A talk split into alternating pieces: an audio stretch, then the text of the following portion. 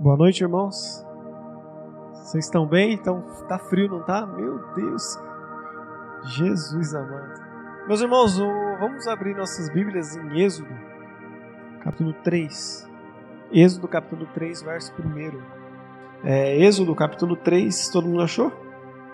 É fácil, né? Segundo livro da Bíblia. Quero ver se fosse a Mostra, vocês iam achar rapidinho assim. Êxodo, capítulo 3, verso 1. Amém? Diz assim o texto. Certo dia estava Moisés cuidando do rebanho de seu sogro Jetro, sacerdote de Midian. Ele, levou, ele levou o rebanho para o deserto e chegou ao Sinai, o monte de Deus. Ali o anjo do Senhor lhe apareceu no fogo que ardia no meio de um arbusto. Moisés olhou admirado, pois embora o arbusto estivesse envolto em chamas, o fogo não o consumia. Que coisa espantosa, pensou ele. Por que o fogo não consome o arbusto? Preciso ver isso de perto. Quando o Senhor viu Moisés se aproximar para observar melhor, Deus o chamou do meio do arbusto. Moisés, Moisés. Aqui estou, respondeu ele. Não se aproxime mais, o Senhor o advertiu. Tire as sandálias, pois você está pisando em terra santa. Eu sou o Deus de seu pai o Deus de Abraão, o Deus de Isaac e o Deus de Jacó. Quando Moisés ouviu isso, cobriu o rosto, porque teve medo de olhar para Deus. Então o Senhor lhe disse: Por certo tenho visto a opressão do meu povo no Egito. Tenho ouvido o seu clamor por causa dos seus capatazes. Sei bem quanto eles têm sofrido. Por isso desci para libertá-los do poder dos egípcios e levá-los do Egito a uma terra fértil e espaçosa, uma terra que produz leite e mel com fartura, onde habitam os cananeus, os hititas, os amorreus, os fariseus, os heveus e os jebuseus. Sim, o clamor do povo de Israel chegou até mim. Eu tenho visto como os egípcios tratam, os tratam cruelmente. Agora vá, pois eu o envio ao faraó você deve tirar o meu povo do Egito. Moisés, porém, disse a Deus: Quem sou eu para me apresentar perante Faraó? Quem sou eu para tirar o povo de Israel do Egito?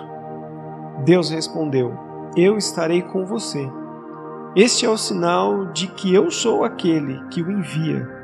Depois que você tirar o povo do Egito, vocês adorarão a Deus neste monte. Moisés disse a Deus: Se eu for aos israelitas e lhe disser, o Deus dos meus antepassados me enviou a vocês, eles perguntarão: Qual é o nome dele? O que eu devo dizer? Deus respondeu a Moisés: Eu sou o que sou. Diga ao povo de Israel: Eu sou, me enviou a vocês. Deus também instruiu Moisés: Diga ao povo de Israel: Javé, o Deus dos seus antepassados, o Deus de Abraão, de Isaac e de Jacó, me enviou a vocês. Este é o meu nome para sempre, o nome pela qual serei lembrado de geração em geração. Agora vai e reúna os líderes de Israel. Diga-lhes que Javé, o Deus de seus antepassados, o Deus de Abraão, de Isaac e Jacó, lhe apareceu e disse: Tenho observado atentamente e vejo como os egípcios os têm tratado Prometi libertá-los da opressão no Egito e levá-los a uma terra que produz leite e mel com fartura, onde habitam os cananeus, os hititas, os amorreus, os fariseus, os heveus e os, e os jebuseus. Os líderes de Israel aceitarão a sua mensagem. Em seguida, vocês e eles se apresentarão ao rei do Egito e lhes dirão: O Senhor, o rei, o Deus dos hebreus, veio ao nosso encontro. Agora pedimos que nos permita fazer uma viagem de três dias ao deserto para oferecermos sacrifícios ao Senhor nosso Deus. Eu sei que o rei do Egito não os deixará ir, a não ser que uma mão poderosa o force. Por isso levantarei a minha mão e ferirei os egípcios com todo tipo de milagre. Farei que farei no meio deles então, por fim, o Faraó os deixará ir. Farei com que os egípcios sejam bondosos com os israelitas e assim vocês não sairão do Egito de mãos vazias. Toda mulher israelita pedirá de sua vizinha egípcia e das mulheres ah, que as visitam artigos de ouro, de pratas e roupas caras, com as quais vestirão seus filhos e as suas filhas. Desse modo vocês tomarão para si as riquezas do Egito. Moisés respondeu: E se não acreditarem em mim, ou não quiserem me ouvir, e se disserem o Senhor nunca lhe apareceu? Então o Senhor lhe perguntou: O que você tem na mão? Uma vara, respondeu Moisés. Jogue-o no chão, disse o Senhor. Moisés jogou a vara no chão e ela se transformou numa serpente. Moisés fugia dela, mas o Senhor lhe disse: Estenda a mão e pegue-a pela cauda. Moisés estendeu a mão e pegou a serpente, e ela voltou a ser uma vara. Então o Senhor lhe disse: Faça esse sinal, e eles acreditarão que o Senhor, o Deus dos seus antepassados, o Deus de Abraão, o Deus de Isaac, o Deus de Jacó, de fato lhe apareceu. O Senhor também disse a Moisés: Agora coloque a mão dentro do seu manto. Moisés colocou a mão dentro do seu manto, e quando a tirou, ela estava como lepra, branca, branca como a neve. Coloque-a novamente dentro do manto outra vez, disse o Senhor a Moisés. Colocou a mão dentro do manto outra vez, e quando tirou, ela estava tão saudável quanto o resto do corpo. Disse ainda: eles não acredit... se eles não acreditarem, se eles não acreditarem em você não deixarem convencer pelo primeiro sinal, serão convencidos pelo segundo. E se não acreditarem em você, nem ouvirem depois desses dois sinais, tire um pouco da água do, rio Nilo, derrame sobre a terra seca. Quando fizer, a água do Nilo se transformará em sangue na terra. Moisés, porém, disse ao Senhor: Ó Senhor, não tenho facilidade de falar, nem antes, nem agora que falaste com teu servo.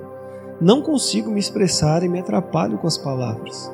O Senhor perguntou a Moisés: Quem forma a boca do ser humano? Quem torna o homem mudo ou surdo? Quem o torna cego ou o faz ver? Por acaso não sou eu, o Senhor? Agora vá e eu estarei com você. Quando falar, eu o instruirei a respeito do que deve fazer. Por favor, Senhor, suplicou Moisés, envia qualquer outra pessoa. Então o Senhor se irou com Moisés e lhe disse: E quanto a seu irmão Arão, o levita? Sei que ele fala bem. Veja, ele está vindo ao seu encontro e se alegrará em vê-lo. Fale com ele e diga as palavras que eu e diga as palavras que ele deve transmitir. Estarei com vocês dois quando falarem e o instruirei a respeito do que devem fazer. Arão falará por você diante do povo. Ele será seu porta-voz e você será como Deus para ele. Leve com você a vara e use-a para realizar os sinais que eu lhe mostrei. Será uma palavra de oração? Senhor meu Deus, Pai de amor, nós te louvamos e te damos graças, Senhor, pela tua palavra que está diante de nós e que foi lida. E pedimos ao Pai que o Senhor nos conceda a graça de compreendermos a tua palavra e de contribuirmos de alguma forma, Senhor, para que a gente possa entender a tua vontade. Sopra sobre nós, Senhor, palavras de sabedoria, de vida, a fim de que a gente possa, de alguma maneira, viver de uma forma em que o seu nome seja glorificado. Conceda-nos essa graça, Senhor, para o nosso bem, mas também para a sua glória. É a oração que fazemos e fazemos em nome de Jesus. Amém. Nós estamos na série de mensagens do livro do Êxodo. Iniciamos semana passada, capítulo 1 e 2. Se você perdeu, não se desespere, como o Henrique falou aqui ainda há pouco. Tem o podcast da nossa igreja que você pode acessar lá depois e ouvir novamente a pregação. Nós pregamos semana passada capítulo 1 e 2, e hoje nós vamos aqui no capítulo 3 e no capítulo 4 até o verso 17, que foi o texto que nós lemos. Nas outras exposições de livros ou de cartas que nós fizemos anteriormente, nós íamos de versículo a versículo. Você se lembra que a gente lia um versículo, a gente explicava e depois ia para o outro. É, nós não vamos fazer assim em Êxodo, porque senão vai chegar 2030 a gente vai estar aqui pregando ainda sobre né, o livro do Êxodo. Então a gente está dando alguns saltos né, no, no texto bíblico, mas a nossa ideia é tentar edificar a nossa vida e compreender o que Deus está falando para esse povo de uma maneira muito especial, porque a gente está olhando para o livro do Êxodo como uma história de redenção. A gente falou semana passada que Deus não está apenas fazendo movimentos históricos, mas os movimentos históricos de Deus, de alguma maneira, vão ecoar pela eternidade. Não é só Deus fazendo uma revolução social no Egito ou uma revolução econômica no Egito. Deus está para além disso. Ah, quando a gente leu, por exemplo, em Êxodo 9:1 ou 8:1, quando Moisés está diante do faraó, a demanda, né, o pedido de Moisés a faraó é: "Deixe o povo, né, ir para que eles possam me adorar". Então Deus não é um Deus revolucionário, Deus é um Deus libertador. Deus está libertando o seu povo para a adoração. Quando nós falamos de salvação, quando nós falamos aqui de ser salvo, inclusive falamos na EBD sobre isso, Deus não está apenas nos libertando de um regime de escravidão. Deus não está apenas nos tirando do Egito. Deus está também nos conduzindo à adoração. Deus não apenas está nos tirando do regime de escravidão, mas Deus está fazendo de nós adoradores. Esse é o propósito de Deus. E é para isso que nós fomos salvos, para vivermos para a glória de Deus. Capítulo 3 de, de Gênesis, não, de Êxodo, já comecei a confundir tudo, hein? Já começou, logo cedo. É, o capítulo 3 de Êxodo começa com o texto dizendo para nós que Moisés estava apacentando as ovelhas do seu sogro. A gente leu semana passada que Moisés ele mata um egípcio que era um capataz, né, que estava agredindo alguém do seu povo, e Moisés, por conta disso, ele foge, temendo uma agressão, uma retaliação de Faraó. Moisés foge, vai parar na terra de Midian, e ali a Bíblia diz que ele permanece ali. E a gente não se sabe o que acontece na vida de Moisés até os seus 80 anos, que é quando Deus aparece para ele. Então pouco se sabe, apenas a gente sabe que ele apacentava as ovelhas de seu sogro. Numa dessas idas né, de Moisés a apacentar as ovelhas de seu sogro, a Bíblia diz que ele se depara com uma visão que, no mínimo, ela é assustadora. Moisés se depara com um arbusto que estava em chamas, estava pegando fogo, mas que por alguma razão não se consumia. Moisés se depara com uma sarça que estava ateada em fogo, mas que por alguma maneira aquela sarça não se consumia. Imagina você pôr a mão no fogo e o fogo não queimar a sua mão. E é, é talvez essa sensação de Moisés de estranheza, né? Porque a Bíblia diz que chama a atenção. Moisés fica, que negócio é esse que está acontecendo ali? Que o arbusto está pegando fogo, mas não se consome. Quem é que gosta de fogueira no tempo do frio? É bom, né? Às vezes você coloca uma madeira gigante na fogueira e daqui um tempo ela virou cinzas totalmente. Você chega no outro dia, aquela fogueira é enorme, só tem aquelas cinzas e mais nada. E Moisés estranha que aquela sarça pegava fogo, mas não se consumia. Uma vez eu ouvi de um pastor que seria a mesma coisa que a gente chegar em casa. Imagina que você chegou em casa e a sua pia está cheia de água, até em cima. Você fala assim, entupiu. Só que aí quando você vai desentupir, você descobre que a água está descendo e está indo embora. Só que ao mesmo tempo que a água está descendo e indo embora, o nível da pia não baixa. Você fala, que bruxaria é essa que está acontecendo aqui? Que a água está descendo, mas o nível não baixa. Né? É a mesma coisa que Moisés, quando ele observa aquela sarça e o arbusto pegando fogo, ele fica indignado, ele fica admirado. É uma, é uma visão assustadora, né? perturbadora, eu imagino. De você ver algo que de alguma maneira está pegando fogo, mas que não se consome. E também é, é, é é interessante porque, por vários textos na Bíblia, por exemplo, Hebreus, se não me engano, 12, 29, vai dizer que o nosso Deus é fogo consumidor. A Bíblia vai relatar o nosso Deus como esse fogo que consome todas as coisas, que inclusive é prejudicial às criaturas pecadoras, como nós. Deus é fogo consumidor.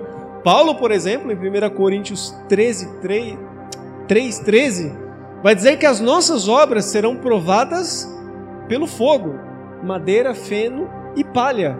E o fogo as provará, e a Bíblia diz que se for madeira, palha o, o, o feno, a Bíblia diz que será totalmente consumida pelo fogo. O próprio livro de Êxodo, no capítulo 24, quando Moisés sobe ao Monte Sinai, que a nuvem de Deus permanece ali por seis dias, e Deus se apresenta e chama Moisés para subir para o monte, a Bíblia diz que Moisés sobe, sobe e some na nuvem, e a visão dos que ficaram embaixo, no pé do monte, é que o fogo que estava no monte consumia todas as coisas. Era um fogo que não podia se aproximar, porque a sensação é que aquele fogo iria consumir todas as coisas. Mas por alguma razão, Deus se apresenta para Moisés por meio do fogo que não consumia a sarça. Por alguma razão, essa sarça ou esse arbusto simples resistiu ao consumo da glória de Deus. Isso é impressionante. No versículo 5, acompanhe comigo. Versículo 5. Não se aproxime mais, advertiu o Senhor. Tire as sandálias, pois você está, você está pisando em terra santa. Eu sou o Deus de seu pai Abraão, Isaque e Jacó. Quando Moisés ouviu isso, cobriu o rosto, porque teve medo de olhar para Deus. Moisés se aproxima daquela cena, daquela visão do arbusto pegando fogo. E quando ele vai se aproximar mais, ele ouve uma voz daquele da chama, dizendo: "Não se aproxime mais, Moisés. Tire a sandália de seus pés, porque o lugar que você está pisando é santo." Tem uma imagem que eu transmiti ali para o Augusto, e eu queria projetar, que o Augusto projetasse aqui para a gente vai dar uma noção para a gente entender melhor o que, que Deus está falando para Moisés. É, você já deve ter ouvido a expressão assim: tire o chapéu da cabeça, você vai orar. Já, já ouviu essa expressão? Falta de reverência você orar com, com um boné na cabeça, né? Para nossa cultura ocidental, você orar com o boné na cabeça é falta de reverência. Né? Mas para a cultura oriental, você orar sem boné na cabeça é que é falta de reverência. Né? Então, dependendo para o povo que você está falando, com o boné é falta de educação ou reverência. Né? para outros povos, sem o boné é que é falta. Você coloque o boné, meu, você está diante de Deus. Então você tem que colocar o, para o judeu, por exemplo, tem que colocar o kippah na cabeça, porque você está orando a Deus, você tem que cobrir a cabeça.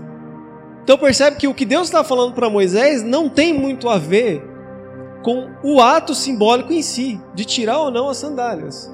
O que Deus está tentando dizer a Moisés é: preste atenção, você está diante de Deus. Essa imagem que eu passei ali para Augusto, é uma palheta que ela está exposta no Museu do Cairo, no Egito. E você vai ver aqui que talvez essa, essa imagem ajuda a gente a entender o que Deus está falando para Moisés. Você está vendo um pássaro ali em cima, no lado superior direito ali? Aquele pássaro representa o deus Horus. Na mitologia egípcia, você já viu, por exemplo, que tem aquele o deus Nephthys, que é aquele metade homem, metade com cabeça de cachorro, né? E o deus Horus é esse que tem a simbologia de um pássaro. Esse que está com uma arma na mão é o faraó.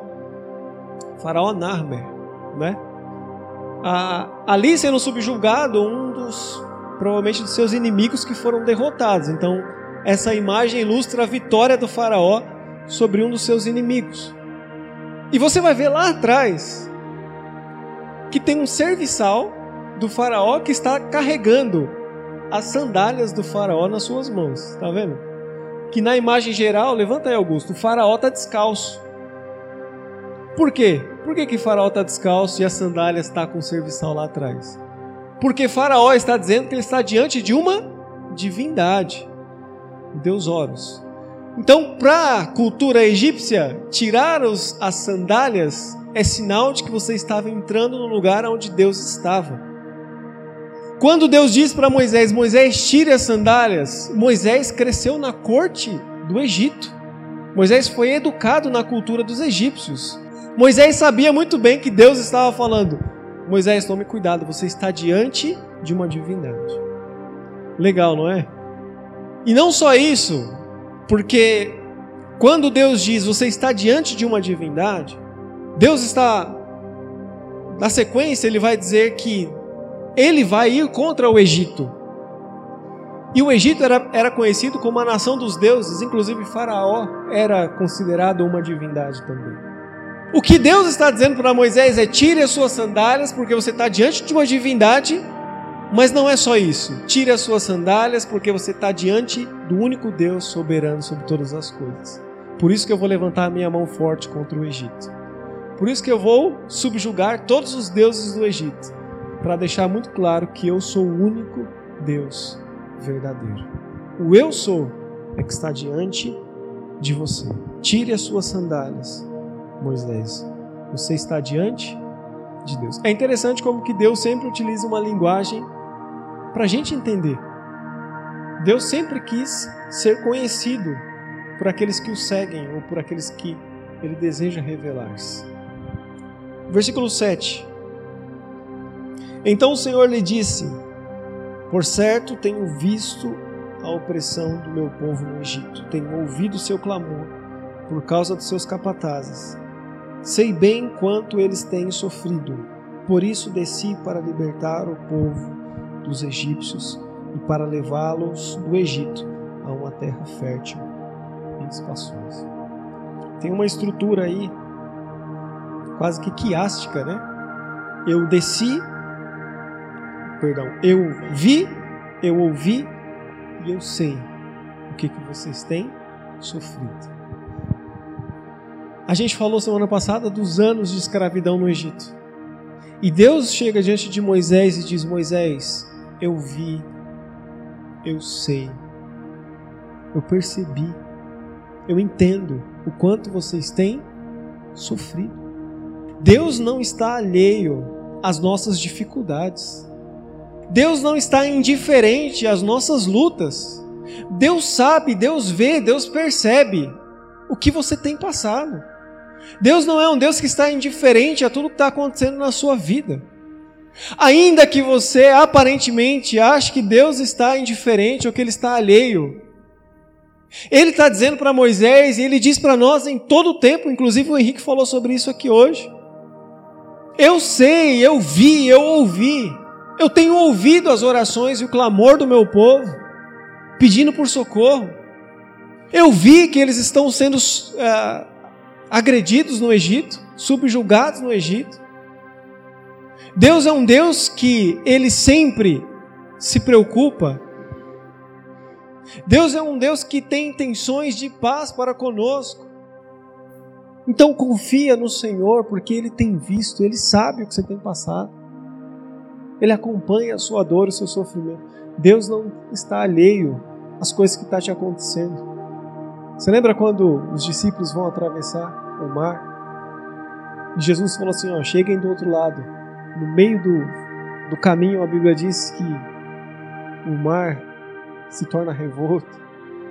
E eles desesperados. E Jesus está tirando um ronco lá no, no convés do navio. E todo mundo fala assim: não é possível que tá toda nessa tempestade aqui e Jesus está dormindo. E eles vão lá, acorda, Jesus, mestre, acorda, acorda. Você não está nem preocupado que a gente vai morrer? E Jesus acorda e fala: Meu, vocês têm muita pouca fé. E eu acho que quando Jesus fala de ser pouca fé, não é que Jesus queria que os discípulos acalmassem a tempestade. Quando Jesus diz que eles têm pouca fé, é porque o Deus da tempestade estava no barco. Quando Jesus diz para nós que nós temos pouca fé, não é para a gente mudar na força do nosso braço a situação à nossa volta. Quando Deus diz para nós que nós não estamos confiando nele, não é para a gente de alguma maneira dar o nosso jeito e resolver. O que ele está falando quando ele diz para nós que nós temos pouca fé é que a gente não está confiando que ele está com a gente, que ele está no nosso barco, que ele está do nosso lado. A nossa confiança não é para mudar a situação, é para entender que se ele está conosco, está tudo certo. Que não importa o que eu vou passar, não importa se as tempestades virão. Se Jesus está dormindo, puxa seu travesseiro também e fala: Jesus, vou dormir também é confiar que Ele está no barco. Se Ele está no barco, a nossa fé pode estar toda depositada nele, porque é o melhor lugar onde se poderia estar. Versículo 10. Agora vá, pois eu o envio a Faraó. Você deve tirar o meu povo, Israel, do Egito. A conversa, eu imagino, né? Deus conversando com Moisés devia estar muito boa até Deus falar assim: Moisés, é você que vai. Eu imagino que devia estar interessantíssima. Deus se revelando para ele, a sarça, tira as sandálias, e Moisés devia estar admirado. Meu Deus, cara. Até Deus falar assim: então, Moisés, é você que vai. Aí do nada ele muda: pera, você é... não? Eu? É você que vai, Moisés. A conversa parece estar interessante até ali. Até Deus falar assim: Moisés, é você que vai. A partir dali, desenvolve-se um longo diálogo em Deus tentando convencer Moisés Moisés tentando fugir daquilo que Deus tem. Eu anotei uma frase aqui, se você tiver alguma oportunidade de anotar, não sei se você consegue anotar. Deus sempre nos dará uma tarefa a gente não, não dá conta de fazer. Deus sempre nos dará uma tarefa que a gente não dá conta de fazer. Sempre. Porque o dia que Deus te der uma, uma tarefa e você falar assim, ah, isso aí eu faço, hein, Deus? Provavelmente você não deveria fazer. Deus sempre vai dar uma tarefa que a gente sabe que a gente é incapaz de fazer, que a gente é insuficiente. Porque uma vez que a gente é invadido pela consciência de que nós somos incapazes, nós seremos totalmente dependentes da ação de Deus em nosso favor para que a gente possa realizar. Uma vez que a gente entende que nós somos insuficientes e incapazes, só uma ação de Deus em nosso favor é que pode nos mover e nos fazer realizar aquilo que está no projeto e no coração de Deus. Então, se Deus está te chamando para uma obra que é muito maior que você, é porque Ele sabe que na sua insuficiência, na sua insuficiência, Ele vai operar. Que na sua insuficiência, na sua incapacidade, é Ele que vai agir. Não foi isso que Paulo disse em 2 Coríntios capítulo 12? Porque eu sei que o seu poder se aperfeiçoa na minha fraqueza. Porque eu sei que quando eu sou fraco, o Senhor se apodera da minha fraqueza e aí eu me torno forte. Moisés, ele tem essa consciência de finitude, de insuficiência, de incapacidade. E nós, diante de Deus, diante da obra redentora de Cristo, nós temos que ter esse mesmo sentimento que Moisés. Senhor, eu sou incapaz. Quem sou eu para libertar o povo de Israel do Egito? Quem sou eu para ir diante de Faraó? E percebe também que o deserto na vida de Moisés é um processo de esvaziar Moisés completamente. Moisés era um príncipe no Egito, cresceu na corte do Faraó, mas quando ele foge e passa exílio, passa a, a, a morar exilado no, no, no, no deserto, perdão, a sua identidade é completamente esvaziada. Moisés contempla a sua finitude. Moisés foi para o deserto, Jesus foi para o deserto, e nós muitas vezes somos enviados para o deserto também. E é no deserto de Deus que o nosso eu a nossa identidade ela é esvaziada, para que a gente entenda a nossa finitude, que nós somos pequenos diante de Deus. Deserto é esse lugar onde as lutas da vida colocam a gente de joelhos. Mas saiba que Deus está operando no seu deserto. Saiba que o deserto não é apenas um tempo em que você vai passar de aflição. O deserto é Deus desconstruindo o seu senso de capacidade para que, ele, que Ele possa operar na sua fraqueza e transformar você em alguém poderoso nas mãos dele. Mas tem uma coisa aqui que também a gente tem que ter um alerta. Conhecer a nossa finitude é metade do caminho. Conhecer que nós somos pequenos, que nós somos pó, é metade do caminho. Mas ainda assim seria insuficiente. Percebe que Moisés se coloca diante de Deus e diz: Eu não sou nada, eu não sou ninguém, quem sou eu para libertar o meu povo, para chegar diante de Faraó? Conhecer a nossa finitude é metade do caminho, a outra metade é reconhecer que o Deus da glória está conosco. Porque não basta a gente reconhecer que nós somos incapazes, nós temos que entender também que Deus está sobre nós. Nós não precisamos mais de afirmações ou de negações a nosso respeito. Nós não precisamos mais de afirmações dizendo você é isso. Nós não precisamos também de negações dizendo você não pode fazer isso. O que nós precisamos não é de afirmações ou negações. O que nós precisamos é da consciência de que Deus está em nós. Não é por aquilo que eu sou capaz e não é também não sendo capaz. A minha consciência não é de eu posso ou eu não posso. A minha consciência é de que Deus está comigo. Eu sou finito diante de Deus, eu sou pequeno diante de Deus e reconhecer isso é metade do caminho. A outra metade é reconhecer que Deus da glória está conosco. Verso 14. Deus respondeu a Moisés: Eu sou o que sou. Diga ao povo de Israel: O eu sou me enviou a vocês. Deus também instruiu a Moisés: Diga ao povo de Israel, Javé, Deus dos seus antepassados, Deus de Abraão, Isaac e Jacó, me enviou a vocês. Percebe que quando Moisés pergunta para Deus assim: Deus, mas eu vou lá falar para aquele povo, e eles me pergun perguntaram: Que Deus te enviou aqui? Qual que é o seu nome? O que, que eu respondo? E Deus responde assim: O eu sou me enviou. E se você ver aqui no versículo 15, Deus vai falar um nome para Moisés: Javé. E eu até falei recentemente isso daqui, né? Javé não é um nome, é um tetragrama hebraico impronunciável. Se você pegar no original, é Yod-He Vav-He. Então, quando Moisés pergunta o nome de Deus, os, os rabinos, por exemplo, dizem que esse nome que Deus pronuncia é parecido com o som de uma respiração. Imagina você perguntar o nome de alguém, qual que é o seu nome? E fala assim, como se Yodehe Vavehe. Como assim, Deus? Estou entendendo isso daí. Deus responde né, para Moisés como um som de uma respiração. Esse é o meu nome. Talvez por isso o salmista diz: Todo ser que respira, louve ao Senhor. O eu sou me enviou. O eu sou. E esse eu sou não é só assim, eu sou como se fosse a essência de tudo que existe. É óbvio que Deus é a essência de tudo que existe. Mas Deus está dizendo também para Moisés: Eu sou o que serei. Então Deus não, tá, não, Deus não apenas está dizendo assim, eu sou o tempo inteiro como um ato contínuo, mas Deus está dizendo também para Moisés: Eu sou o que serei. Tem um teólogo, Winchester, vai dizer que o livro do Êxodo é a explanação do nome de Deus. Então, quando Deus diz para Moisés: Eu sou o que serei, então o livro de Deus e tudo que ele faz está dizendo: Esse sou eu, esse, esse é o meu nome. É esse que eu sou.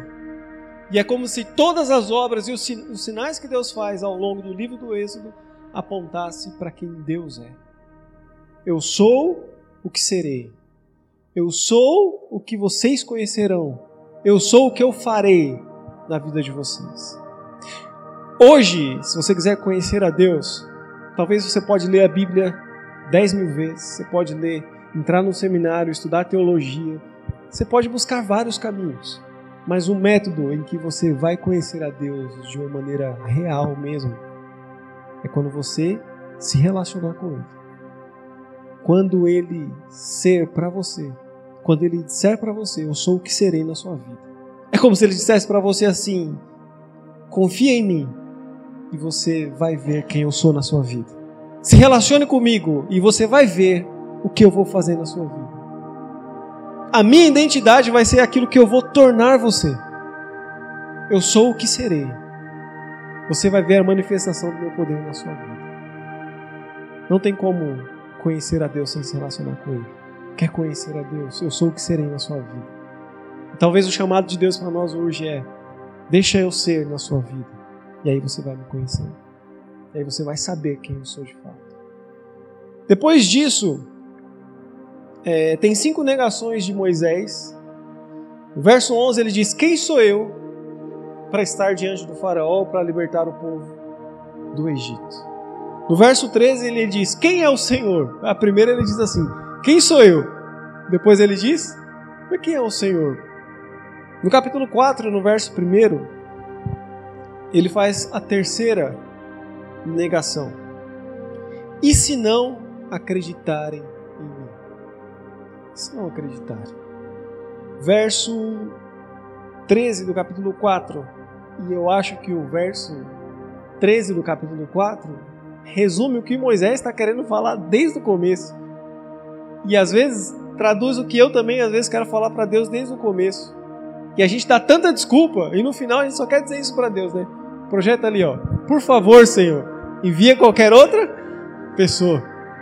No final, no final, talvez Moisés já podia resumir logo, né? Pô, envia outro. Existem coisas que Deus chamou algumas pessoas para fazer. Mas entenda uma coisa: existem coisas que Deus chamou você. Existem coisas que Deus me chamou para fazer. E eu também já disse: envia outro. Mas existem coisas que Deus chamou você. Eu já ouvi várias vezes assim pregações, tal, tal, tal, algumas coisas, uma coisa que eu não concordo. E eu já vi muita gente falando. E as pessoas falam assim: se você não for, Deus vai fazer do mesmo jeito, porque Ele é Deus. E eu falo assim, cara, Deus tem poder realmente para fazer qualquer coisa, independente de nós. Mas sabe o que eu creio? Eu creio que se você não for, Deus também não faz. Eu acredito que se você não for, Deus vai falar assim, ó, tá sem fazer, hein? porque eu conto com você. Porque existem coisas que Deus deu para você fazer. E é propósito seu no mundo. E Deus te separou, te escolheu e falou: é você que vai. Existem coisas que são para os outros fazerem. Deus chama Arão, por exemplo, e falou assim: Arão, você vai ser porta-voz de Moisés. Isso é o que eu te chamei para ser. Mas para Moisés eu chamei para outra coisa. Para a irmã, para Miriam, irmã de Moisés, eu chamei para outra coisa também para você é isso. Deus nos chamou. Deus te chamou. Talvez ele chamou outra pessoa para outra coisa, mas tem coisa que é você que vai fazer. Tem coisa que Deus confiou nas suas mãos. Tem coisas que Deus está contando com você. O paradoxo de um Deus que é o grande eu sou é isso. Que ele poderia fazer, mas ele escolhe contar com pessoas como eu, você e Moisés e tantos outros que vai dizer para ele: Senhor, mas eu não te conheço. Quem sou eu? Envia outro. As pessoas não vão acreditar. E Deus está falando assim: Meu, isso aí não interessa. Interessa que eu conto com você. Você vai. É interessante que a Bíblia fala que Deus, inclusive, se irritou com Moisés. Imagina, a sarça falando e Deus irritado. Moisés falou: Pelo amor de Deus, segura aí. Capítulo 4, verso 1. Moisés respondeu: E se não acreditarem em mim, ou não quiserem me ouvir? E se disserem: O Senhor nunca lhe apareceu? Então o Senhor lhe perguntou: Que você tem na mão? Uma vara, respondeu Moisés. O que, que você tem na mão? Uma vara. Moisés tinha uma vara. E aquilo representava a maneira como ele apacentava as ovelhas do seu sogro. Moisés poderia ter qualquer outra coisa na mão, mas a pergunta de Deus é: o que que você tem na mão? E talvez essa, inclusive, é a pergunta para Deus, nós, de Deus para nós hoje. O que, que é que você tem na mão? Talvez para você seja algo muito pequeno. Talvez seja para você algo que não tem valor nenhum. Mas o que Deus está falando é o que, que você tem na mão. Eu vou usar o que você tem. Ainda que seja pouco, ainda que para todo mundo seja apenas uma vara. O que, que é que você tem na mão? O que, que você pode oferecer ao Senhor? Há quatro domingos atrás a gente pregou aqui uma mensagem de Marcos, capítulo 12, daquela viúva que oferece ao Senhor duas moedinhas, você se lembra? E a Bíblia vai dizer que naquele contexto onde Jesus estava, os fariseus e os mestres da lei estavam ofertando grandes quantias no gasofilácio. Só que isso não comove Jesus. Jesus estava sentado ali vendo a oferta de todos eles. E isso não comove Jesus. Mas aí vai lá uma mulher e coloca duas moedinhas, e a Bíblia diz que era tudo que ela possuía para viver. E ela apresenta aquelas duas moedinhas no altar. E Jesus chama os seus discípulos e diz: Essa deu mais do que todos os outros, porque ela deu de si mesma. Deus não quer que você ofereça o que está sobrando de você. Deus quer que você ofereça de si mesmo, o que está na sua mão. Ainda que para todos os outros sejam apenas duas moedinhas. Senhor, é só isso que eu tenho. Mas você percebe que a vara de Moisés, simples, de pacentar ovelhas, abriu o mar quando ela tocou no mar. Quando ela foi lançada no chão, se transformou numa serpente. Que inclusive tem uma analogia muito interessante, né? Se você for ver na mitologia, por exemplo, na mitologia e na arqueologia, você vai ver que o símbolo do poder do faraó era uma serpente. Inclusive tem no seu, na sua cabeça, né? Uma serpente que eles usavam como símbolo de poder. Então percebe que aquilo que para todo mundo parece simples, mas era o que Moisés tinha na mão, que era o seu cajado. Eu gosto muito de assistir série, né? Sou viciado em série. Tô até pedindo perdão para Deus. Falei, Deus, me ajuda. Tô muito viciado em série. e tem uma série que eu tava assistindo no Netflix, que até saiu da Netflix. E era uma série chamada Green. Não sei quantos aqui já ouviram falar dessa série. Eu gostava demais. E a série, no final dela, assim, ó, eu contando spoiler, né? Gira, gira em torno da, dos, dos fragmentos do cajado de Moisés. Porque era bem poderoso o cajado de Moisés, então eles estavam tentando reunir os fragmentos do cajado de Moisés para recriar o cajado de Moisés porque era poderoso. E eu fiquei pensando, né, cara, o cajado de Moisés tinha poder, nem zero de poder. Falei, ia perder tempo juntando aí, mas... Porque o poder não está no cajado. O poder está em Deus. E ele vai usar o que está na sua mão para manifestar o reino e o poder dele através da sua vida. Senhor, mas eu tenho pouco para oferecer. Cara, mas se Moisés abriu o mar com o cajado, oferece o que você tem, que eu tenho certeza que Deus vai transformar em algo poderoso para a glória dele. Não só Deus usa o cajado, mas se você não tiver o cajado, Deus vai inclusive usar a mão. Moisés coloca a mão dentro do manto e quando ele tira está leproso. E quando ele coloca de novo, está está curado. Deus quer usar o cajado, aquilo que você tem, mas Deus quer usar você também acima de tudo. Verso 17, do capítulo 4. Diz assim: Arão falará por você diante do povo. Ele será seu porta-voz, você será como Deus para ele. Leve com você a vara e use-a para realizar os sinais que eu mostrarei. Os sinais de Deus são para vencer as nossas incredulidades. Os sinais de Deus são para, para vencer a nossa incredulidade. Mas os sinais de Deus de nenhuma maneira pode definir quem Deus é. Os sinais que Deus realiza não podem ser sacramentados como Deus. Aquilo é apenas um sinal que aponta para quem Deus de fato é. Lembra que a gente falou semana passada? Deus está fazendo movimentos históricos que vão ecoar por toda a eternidade. Deus está realizando sinais no mundo que vão apontar para quem Ele é no céu. Então, os sinais, eles evidenciam uma coisa, mas eles não podem definir quem Deus é. Imagina, por exemplo, que você está viajando aqui, ó. Tá, você está na estrada, você está indo para um lugar bem distante está indo para um lugar bonito aqui, Ilha Bela. Ilha Bela é incrível, né? Você está aqui dirigindo, tal, tal, tal. Aí tem a plaquinha lá, Ilha Bela e uma flechinha assim. Você estaciona ali e fala: Chegamos, amor, vamos campar aqui, coisa maravilhosa. É aí? É ali, Ilha Bela? Não, ali só está indicando o quê? Você seguir em frente. Aí lá na frente tem uma outra plaquinha falando assim: Ilha Bela aqui, ó, direito. Aí você vai com seu carro e entra direito, estaciona, fala: Chegamos, amor. Tem zero praia lá. É óbvio que não. Os sinais que Deus realiza em nós e na nossa vida, elas, eles apenas estão indicando que existe algo muito maior lá na frente. Está apenas indicando que você vai chegar num lugar muito maior do que esse sinal. O milagre que Jesus realiza, ou que Deus realiza aqui através da vida de Moisés, é apenas uma plaquinha que aponta para um lugar muito maior. Quando Deus ressuscita Lázaro no texto com Henrique, é apenas um sinal de que um dia nós seremos ressurretos, semelhantes a Cristo Jesus. Que assim como ele ressuscitou Lázaro dos mortos, ele também nos ressuscitará e nos devolverá a vida para vivermos eternamente.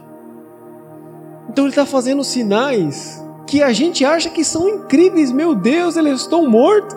E ele está falando assim: isso é, isso é a plaquinha só indicando que existe algo maior. Isso é apenas um sinal para algo muito maior que Deus quer fazer na sua vida. Eu falei semana passada, no dia que eu orei na mulher, ela falou assim: minha dor de cabeça saiu. Aí me deu meio segundo de orgulho. Eu falei, nossa. Aí eu lembrei que todo dia eu tenho dor de cabeça. Aí eu falei, pera, se eu tivesse tomado uma dipirona, tinha sarado também. Você está vendo que às vezes essas coisas são apenas sinais que Deus está dando para nós o tempo inteiro para apontar para algo que é muito maior. Aquela plaquinha, por mais bonita, por mais bem feita que ela seja, ela é infinitamente, infinitamente menos bela do que a Ilha Bela que você vai chegar lá. Certeza disso. Então talvez Deus possa realizar o maior milagre da sua vida essa semana, hoje e agora. Mas você vai olhar para esse milagre e vai falar: Cara, você é infinitamente menor do que o Deus que me deu esse milagre e o lugar onde Ele quer me conduzir. É infinitamente melhor, menor os sinais de Deus do que o Deus dos sinais. Deus quer conduzir você a esse lugar que é muito maior da presença da habitação de Deus. Se lembra da sarça? A sarça ela queimava, queimava, mas não se consumia. Ela pegava fogo, de alguma maneira ela estava incendiada, mas ela não se consumia. De alguma maneira aquele arbusto pequeno resistiu à glória da manifestação de Deus. Quando Moisés sobe ao monte, e ele permanece lá por um longo tempo 40 dias. E lá Deus se manifesta para Moisés, o fogo consumidor aparece. Moisés desce do monte e a Bíblia diz que o rosto, a face de Moisés brilhava como alguém que carregava a glória de Deus. E por alguma razão, Moisés também não foi consumido. No final das contas, Moisés era a sarça. No final das contas, você é a sarça. Deus transformou você em alguém que porta a glória e a presença de Deus e não será consumido por causa do efeito da presença de Jesus na sua vida. Curva a tua cabeça, feche os teus olhos. Você é a sarça de Deus. Deus quer falar com o mundo através da sua vida. E quem saiba, nós não podemos ser alguém que o mundo, ao passar por nós, possa dizer como você consegue manifestar a glória de Deus sem ser consumido. Como você consegue viver dessa maneira e viver feliz e viver em paz? Como você pode sofrer prejuízos em todas as áreas da sua vida e ainda assim confiar no Deus que você tem?